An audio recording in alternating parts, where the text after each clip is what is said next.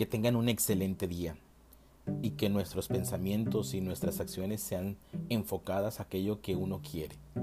Seguimos con nuestras reflexiones en estos caminos de la vida. Cuando cesan las ideas, los pensamientos, todo sentido de dirección o motivo, cuando la mente tiene un pensamiento puro, queda para descubrir por nosotros mismos la naturaleza de ese pensamiento, hacia dónde debemos dirigirnos, hacia dónde queremos llegar. Debemos empezar a comprender en qué gastamos diariamente cuando pensamos, cuando hablamos, cuando oímos algo que nos hace daño, nos perjudica y nos desgasta. En esa observación misma de todo esto, entra en cualquier tipo de contradicción interna, trae en nuestro interior un conflicto. Aquí lo recomendable es no dejarte que los pensamientos te desanimen en hacer algo en la vida.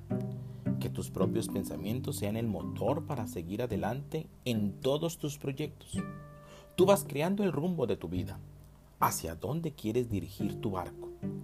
Que nada ni nadie te impida seguir un proyecto de vida. Ya lo decía Gabriel Marcel.